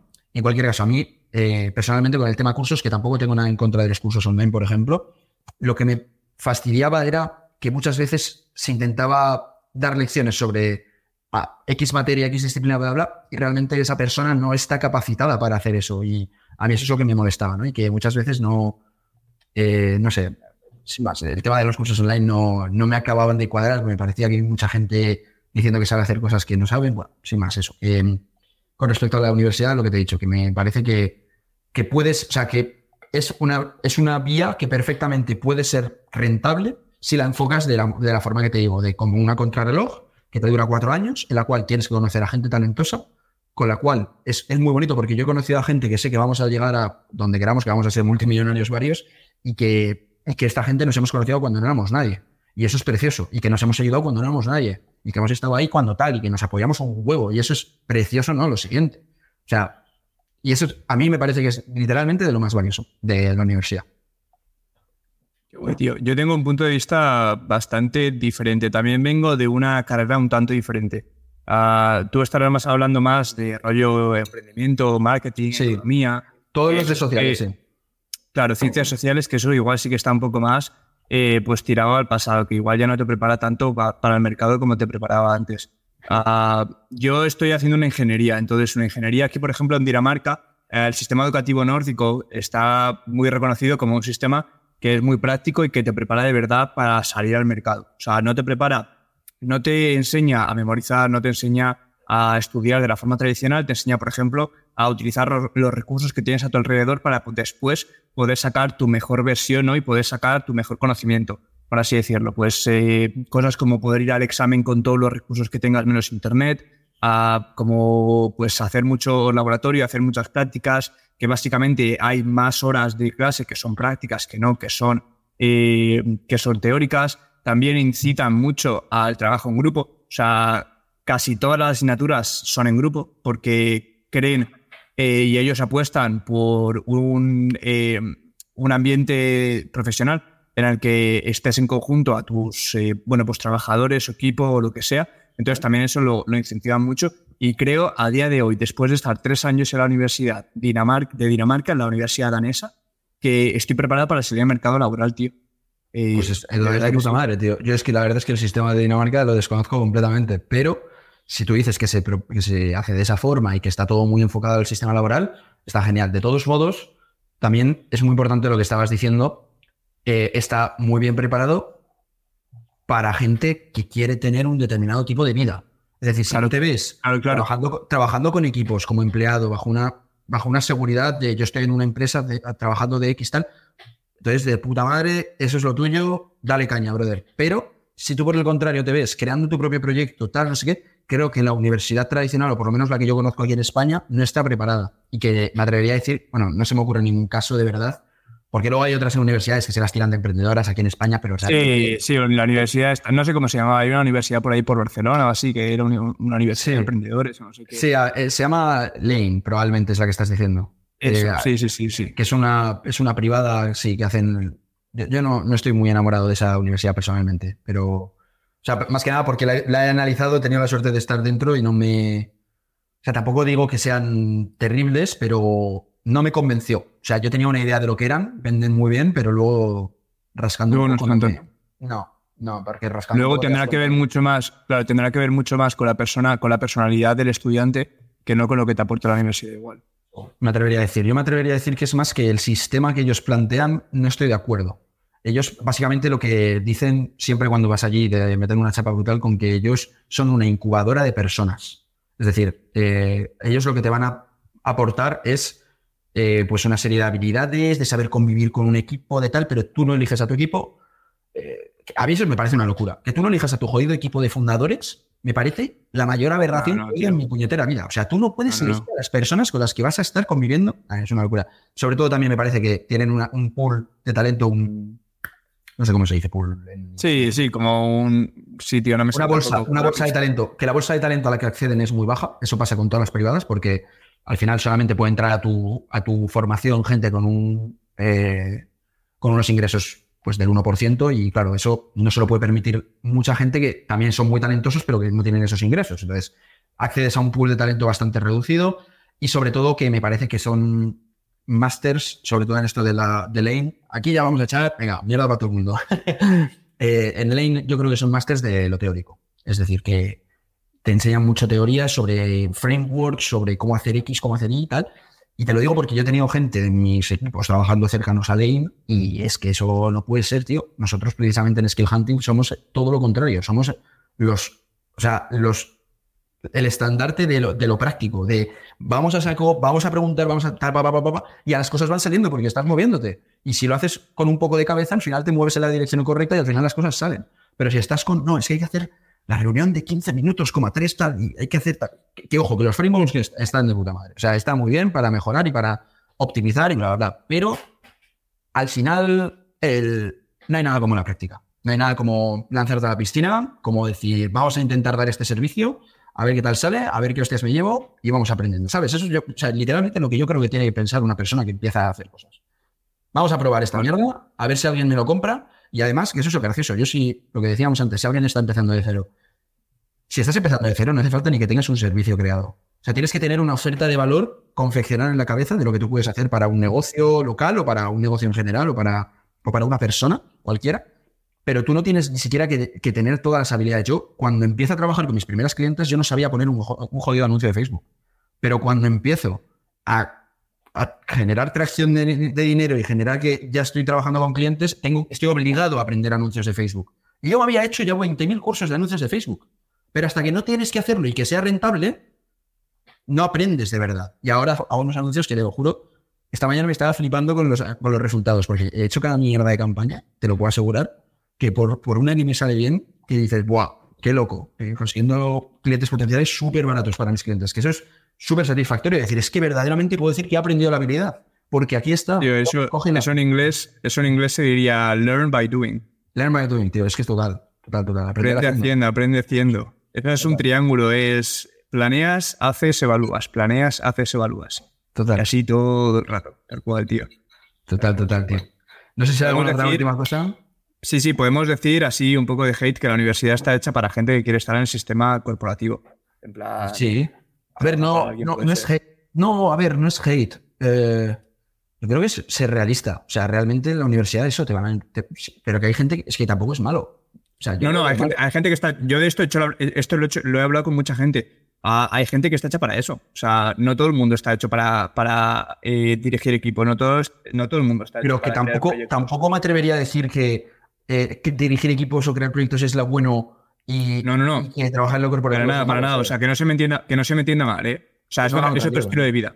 Es otro estilo de vida. Hay gente que su pasión y su ambición es eh, crear proyectos, tener tu propia empresa, escalar, llegar a X dinero al mes, llegar a X ingresos. Hay otra gente que se o sea, está totalmente satisfecha con su vida y con ellos mismos, estando con su sueldo, con su rutina, después van a casa, son felices con su familia, eh, con lo que sea, o viajando con ese sueldo y, y también, ¿eh? O sea, tan tranquilo, tío.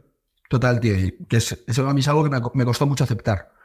Yo pensaba, de hecho, en las entrevistas, en algunas de las, de las primeras eh, de entrevistas a universitarios, tal, se me podía llegar a ver eso. Preguntaba cada dos por tres que cómo te ves tú de aquí a cinco o diez años, porque me daba mucha pena que la peña no pensaba en esas cosas que para mí son claves. De decir, no lo puedes saber el cómo te vas a estar de aquí 5 o 10 años, pero por lo menos tener una idea mínima de que te gustaría.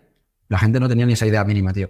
Y a mí realmente fue un proceso de desarrollo personal potente, de dejar de molestarme por ello y aceptarlo como que hay gente que simplemente quiere tener otra, otra vida más tranquila, más normal. Que no es mi caso, ni el caso de la gente que me sigue, de mi comunidad, pero es el caso de mucha gente, el 99% universitarios y no pasa nada. Y es completamente comprensible. Tal cual, tal cual, tal cual. Bueno, eh, vas un poquillo liado estos días, así que vamos a cortar ya entrevista. Sí, échale, una, o dos preguntillas más si quieres y, le damos. Venga, venga, perfecto. Pues si quieres te hago una última preguntilla. Bueno, para, para, la audiencia, eh, estás liado porque estás terminando ahí últimas cosillas que te vas a Los Ángeles, ¿no? Sí, sí, es que estoy recogiéndolo todo ya. Estoy, bueno, terminando de cuadrar un par de cosas también a nivel empresa y sí, sí, hemos cogido, hemos podido cuadrar la entrevista, pero por muy poco, o sea, casi, casi no sale porque, bueno, ahora tenía una orilla y pico y he dicho, venga, vamos a darle caña porque si no, veo que no lo hacemos. Perfecto, tío. Pues nada, te pregunto una cosita más sobre tu futuro. Eh, estabas hablando de que tú le estabas preguntando a gente que, iban a hacer de 5 a 10 años. ¿Cuáles son tus planes de futuro? Pues mira, los planes de futuro probablemente varíen, porque eso es algo que también he aprendido, que es imposible saber dónde vas a estar y de hecho yo mismo he tenido momentos a lo largo de este año en los que me he perdido mucho, no sabía hacia dónde iba y, me, he desviado completamente de mi camino. O sea, desviar completamente, me, he perdido, ¿vale? Básicamente, y que es normal y que tampoco te puedes llevar las manos a la cabeza si no sabes lo que cojones vas a hacer de aquí a 5 o 10 años, porque es normal. Y porque yo he estado muchos meses en ese limbo. O sea, sabía lo que quería hacer, me metí en un limbo de narices y ahora ya vuelvo a saber. Pero probablemente volverá a haber un limbo en el, futuro y no pasa nada. Hay que aceptar que está ahí, que es parte del proceso para encontrarte. Entonces yo, personalmente, ¿dónde me veo? Yo me veo liando la parda. Yo siempre lo he dicho que me... No sé si se pueden decir palabras en este podcast. Si... Se puede, se pueden perfectamente, sí. Yo siempre, he, yo siempre he dicho, hay una frase que me encanta, que es que yo he venido a la vida a follármela por el culo. Es decir, yo he venido a la vida a darlo todo, a liar la parda y a hacer cosas que nadie más haya hecho, porque a mí lo que me encanta de verdad es liarla. O sea, esa es la palabra que a mí me encanta, de te monto un evento para 300 personas sin, sin precedentes, que nadie antes ha podido hacer algo así, porque sé que podemos hacerlo y porque tengo la gente adecuada alrededor. Te hago, no sé qué, te hago, no sé cuál te... Y para mí el, punto hacia donde yo ahora mismo voy es, voy con la, con, la, con la mente muy abierta a Los Ángeles, a ver qué me tienen que deparar, con la mentalidad de trabajar muchísimo. Voy a estar viviendo yo solo en un piso allí, voy a estar trabajando a saco porque quiero capitalizar. Ahora mismo es el momento en el que me encuentro. Y a largo, de aquí, tres, de aquí a 3, 5 años, me veo en, en, una, en una fase eh, que básicamente consistirá para mí como un segundo skill hunting. O sea, yo creé este skill hunting primero, como te digo, sin saber de nada, sin, por crear un evento, porque me apetecía crear un evento. Y, y ahora ya sé exactamente qué es lo que yo quiero aportar a los chavales. Y para, y para aportarle a mis chavales, siento que primero tengo que pasar esa fase de ah, Los Ángeles, de capitalizar, y, y, para aportar a nivel soft y hard skills y dar, o sea, crear festivales, crear movidas que digas, ¿qué cojones?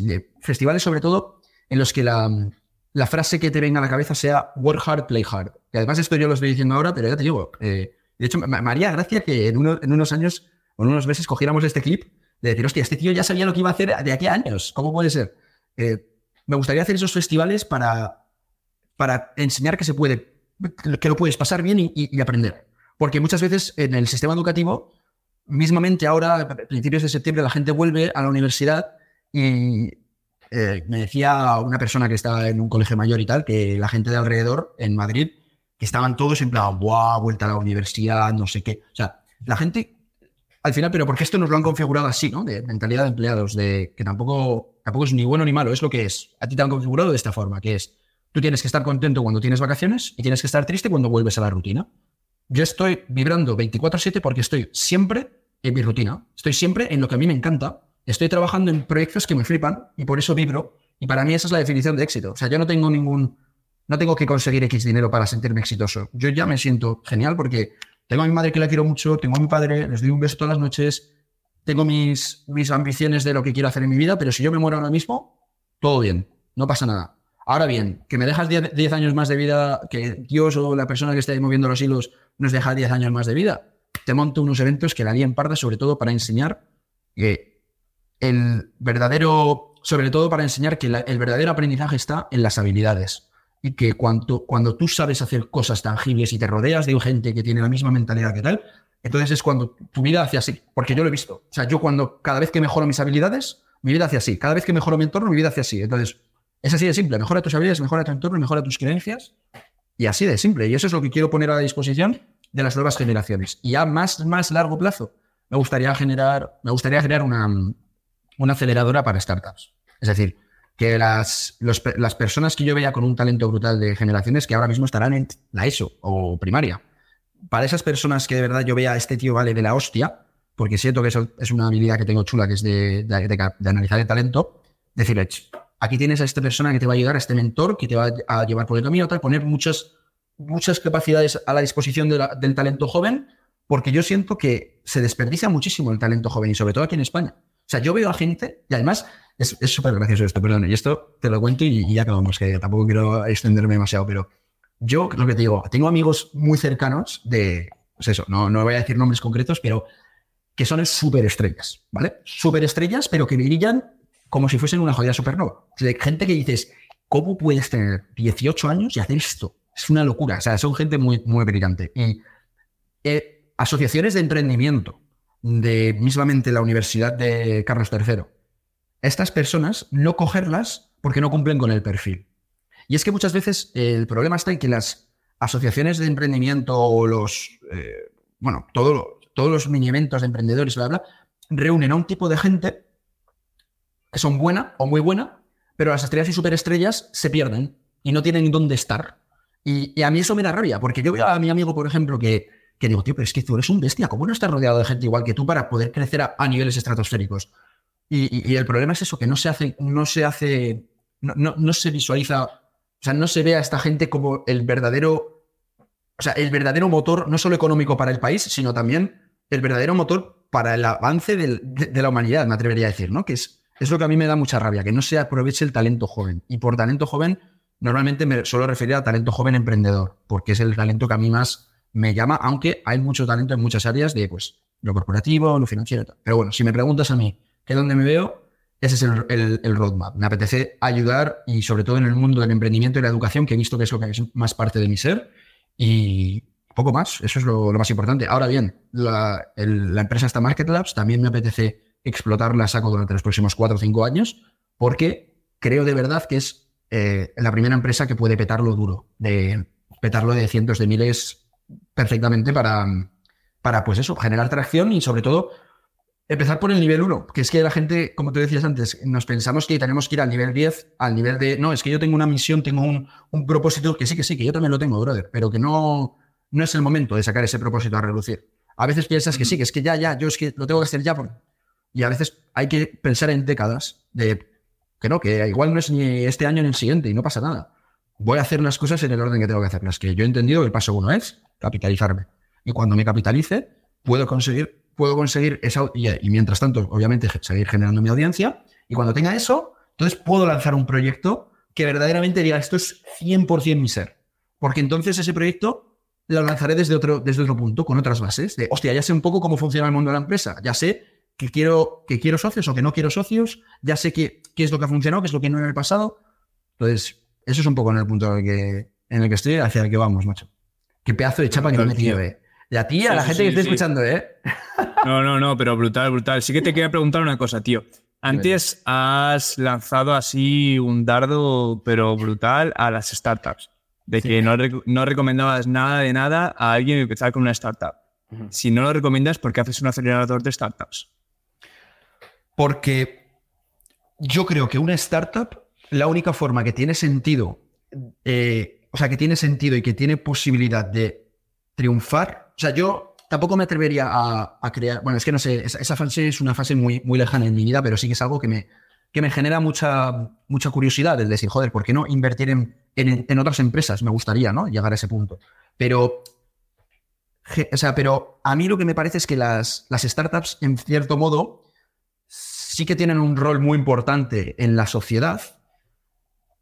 Lo que pasa que me parece que las personas que las intentan crear normalmente, que son gente joven, sin un jodido euro, sin, sin jodida experiencia prácticamente, bla, bla, son gente poco cualificada para ello. Entonces, igual la aceleradora de startups no es exactamente a lo que me refiero, sino eh, cultivadora de talento brutal. Sí, casi innovación.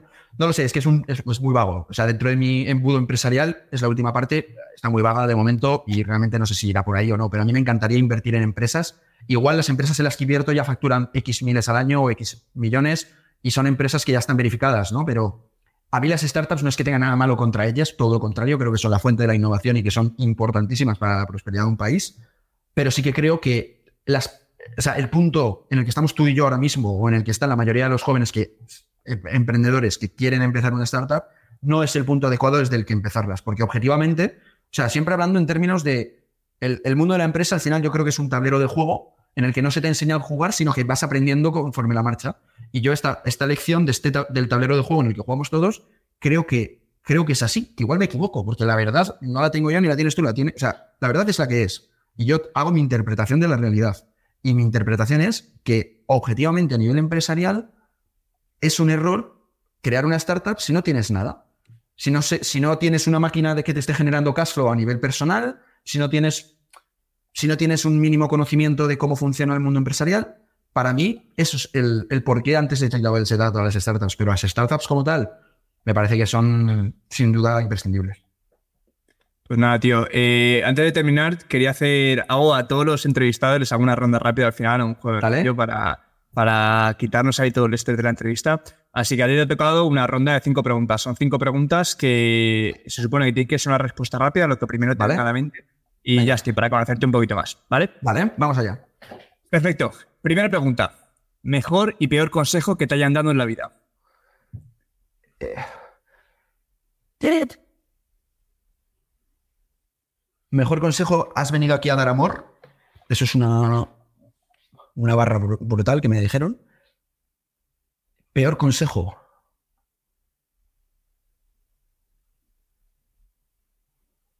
Haz caso a lo que dicen tus padres. Sin duda. Esa es buena, eso es buena. Segunda pregunta. La lección de vida que más te ha ayudado a ti a crecer. La lección de vida que más me ha ayudado a crecer. Todo es perfecto y somos absolutamente libres de hacer lo que queramos. ¿Quieres desarrollar elaborar un poquito ahí? Yo te desarrollo, sí, sí. Esto, de hecho, voy a subir un sin filtro ahora en cuanto cortemos de estas dos frases. Para mí han sido las dos grandes revelaciones de este verano.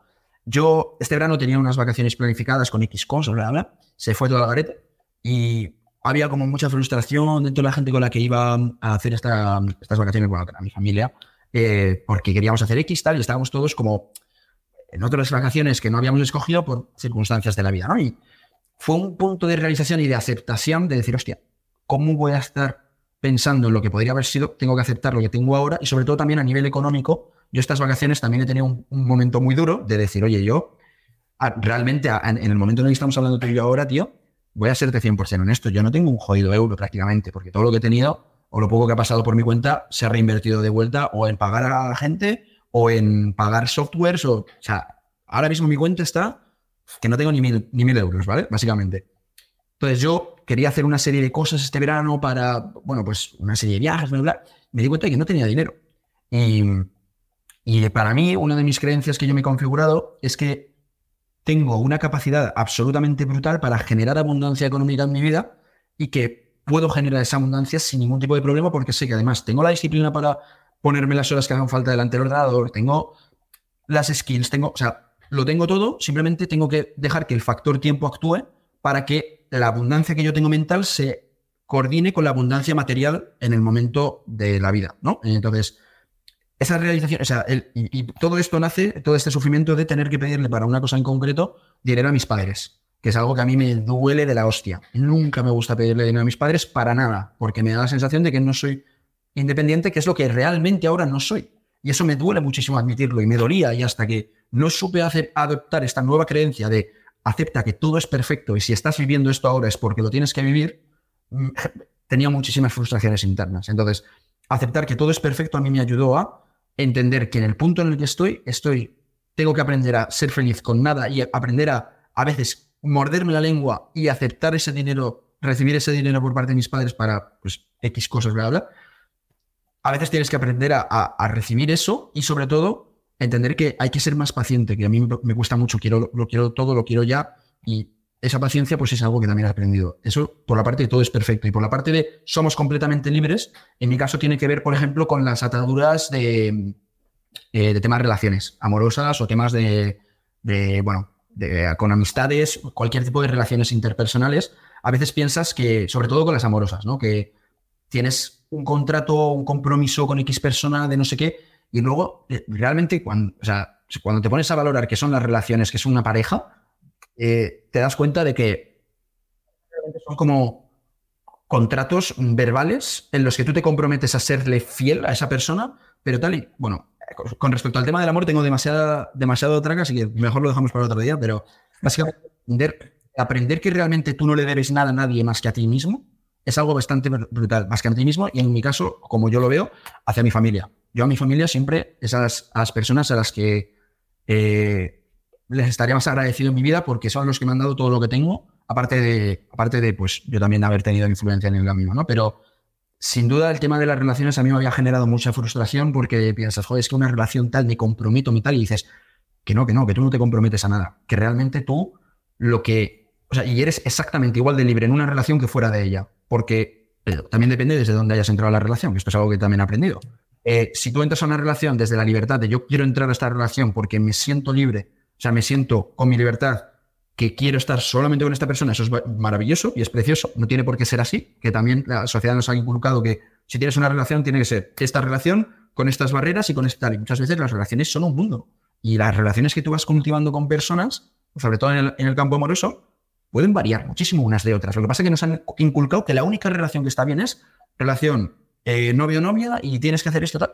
Y dices, ¿por qué? Igual lo toques con tu pareja y estén más cómodos haciendo otra cosa, ¿no? Entonces, el tema de relaciones a mí esa, esa enseñanza de somos completamente libres de hacer lo que queramos y de modificar en cualquier momento. Lo que sí que tienes que aprender es a ser una persona completa y a estar, y esto todavía lo estoy en proceso, ¿eh? y a estar completamente bien contigo mismo, tener esa inteligencia emocional para que nada te pueda afectar, entre comillas, que una ruptura emocional a una persona le destroce durante semanas, a mí me parece una locura. O sea, yo mismo las he vivido. ¿eh? Yo he podido experimentar ese que te rompan el corazón, pero es que ese que te rompan el corazón sigo pensando que es un producto de, lo que la sociedad quiere que tú sientas. Porque tú realmente no tienes tu corazón roto en ningún momento. Si esa persona te ha influido es porque tú has decidido que esa persona te influya. Entonces, con, dependencia, ¿no? Cuando dejas, que, cuando dejas depender de la otra persona y es cuando de verdad hay esa rotura de corazón, ¿no? Claro, pero si tú eres un ser completamente libre y completamente, o sea, nunca llegas a estar completo y a llegar al puto nirvana, ¿no? Pero si tú eres una persona que puedes decir, oye, yo me puedo estar, con, eh, puedo estar conmigo mismo, me siento bien, tengo a esta persona en mi vida con la cual quiero compartir momentos, quiero compartir experiencias, durante un tiempo X fantástico, que de repente quieres compartir con más personas que esa otra persona. Se puede hablar, se puede, o sea, se puede iterar, se puede ajustar. Y si esa persona no lo concibe o no, no lo ve, pues igual tenéis visiones diferentes de la vida y no tiene que ser así la, y, la relación debe acabar o, o, debes tú adaptarte a ella o ella a ti.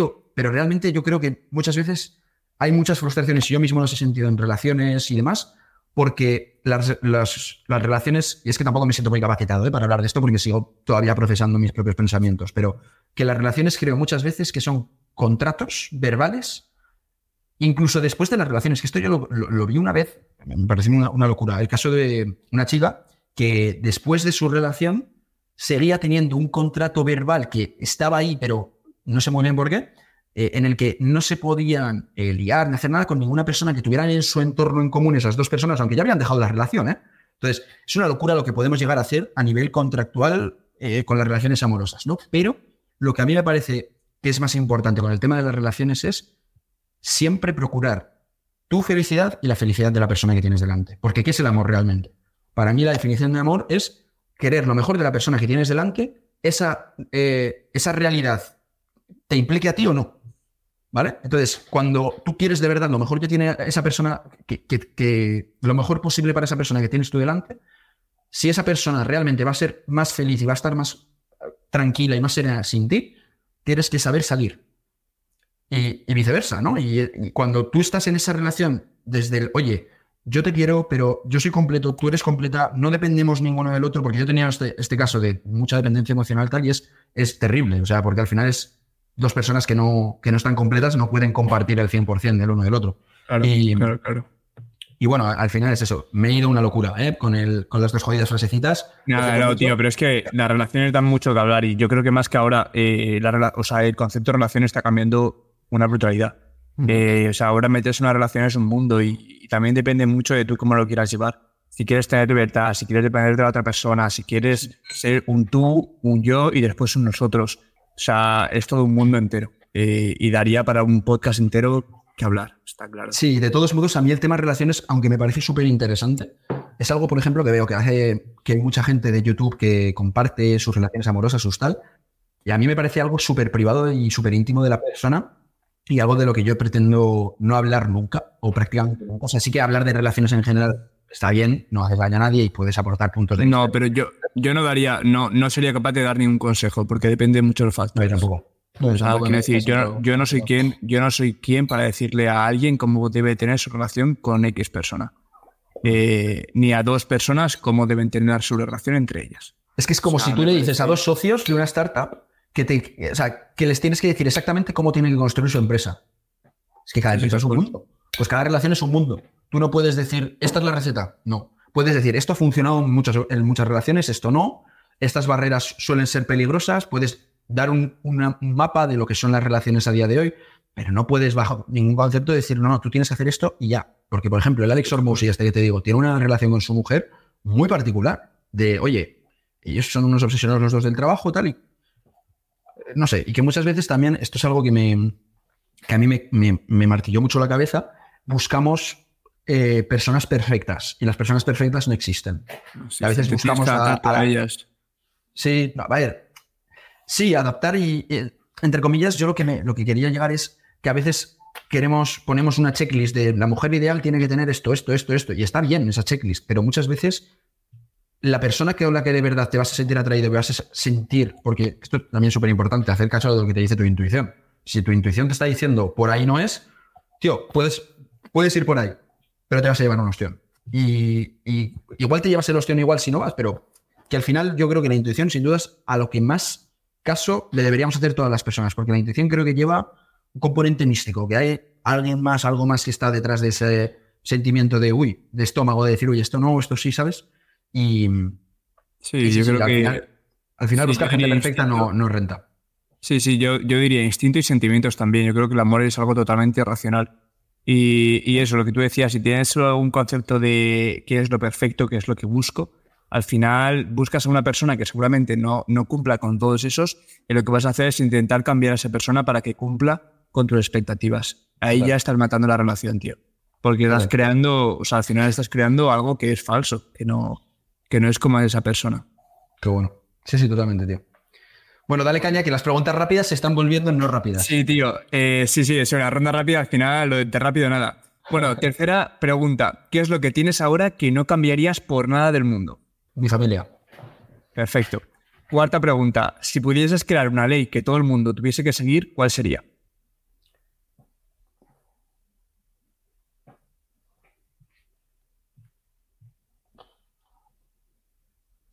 Una ley, ser amables. Una ley moral. ¿El qué? Ser amables. Ser amables. intentar ser lo más amables posibles dentro de las circunstancias de cada uno. Es una ley como muy vaga, pero a veces me da la sensación de que no somos amables por, no, sé, porque estamos a nuestra puta bola. Mismamente a mí me pasó en un hotel hace poco que con las chicas que estaban haciendo el desayuno me, pues, me acerqué a hablar con ellas, a dar las conversaciones tranquilamente y me dijo, joder, pues qué raro que te acerques porque aquí no se acerca nadie. Y dije, joder, pues qué mal estamos no sé, ser amables. Oye, muchas gracias por hacerme una tortilla, ¿sabes? En plan, no sé, cosas básicas. A mí me parece que la, amabilidad y la bondad es sin duda algo que, que, bueno, que nunca está de más. Qué guay. Y ya última pregunta, ¿qué le dirías al Rafa de hace cinco años? ¿Qué le diría? Tranquilo, Rafa. Todo es perfecto, lo estás haciendo bien. Poco a poco, no te, no te autoexijas demasiado. Yo a veces me he podido martirizar muchísimo por no estar en los puntos que quería, bla, bla. Date, date tiempo y sobre todo sé feliz y disfruta del proceso. Que ahora tengo la suerte de que estoy disfrutando como un, con un enano de todo lo que hago, pero hace unos años igual no al 100%.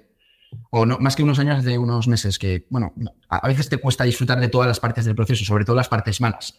Las partes malas, creo que también hay un gran desarrollo en aprender a disfrutarlas, pero yo estoy ahí todavía, en aprender a eso. Buah, pues eh, tremendo final de entrevista. Ya está, Rafa, hemos, tenido que, hemos, tenido que, dormir a la peña, ¿eh? Sí, sí, sí, seguramente. Nada, pero esto ahora, menos mal que Spotify y que en otras plataformas te dejan poner ahí el 2 por que eso se pasa ya volando. Si no, esto no se lo traga nadie. Nada, yo, creo que sido una entrevista muy, que muy guay, tío. Rafa, tienes, o sea, tienes un carácter y una personalidad que mola mucho hablar. Y yo, sinceramente, me lo he pasado muy, pero que muy bien. Así que nada, un placer y muchísimas gracias por haber, por haber aceptado esa entrevista. Nada, el placer es mío, Guille, tío, y tú también eres un bestia y, ojalá que el podcast tire fuerte, macho. Si le sigues dando caña, seguro que sí. Perfecto. Pues nada, antes de despedirnos, eh, os dejaré las notas del episodio, todas las redes sociales de Rafa, el canal de YouTube, los proyectos, Market Labs, Skill Hunting, para que le podáis echar un vistazo y poder estar al día de todo lo que hemos estado hablando en el día de hoy. y nada, escucha, hacemos una cosa. Más que yo esta entrevista, más que para ganar, eh, para ganar suscriptores o para ganar audiencia, lo he hecho para transmitir el mensaje de lo que yo estoy haciendo ahora mismo y probablemente, o sea, la voy a publicitar en mis redes y demás. Pero en las notas del episodio no dejes, mi, no dejes mis, mis redes, deja por favor el libro de 100 Million Offers de Alex Ormusi. Para toda la gente que le gusta el mundo de la empresa, solamente tienen que hacer clic en, en la descripción de este episodio y se pueden comprar por 0,99 en Amazon un libro que verdaderamente a mí me ha cambiado la vida y espero que a ti también. Buah, brutal. Pues eh, yo voy a ser el primero que me lo voy a descargar. Voy a hacer de ejemplo. me descargo ya el libro, me lo leo y os pondré también incluso en las notas del episodio, me lo voy a leer ya en cuanto acabe esto, os pondré también cinco lecciones que me saco yo de este libro para aumentar un poquito la apuesta. Qué grande, tío, qué grande, me gusta. Así que nada, tío. La semana que viene, para vosotros, para la audiencia, nos vemos un lunes más a las 12, como todos los lunes, con un nuevo episodio, con una nueva entrevista y vamos a seguir, a seguir dándole caña. Muchísimas gracias y hasta la próxima.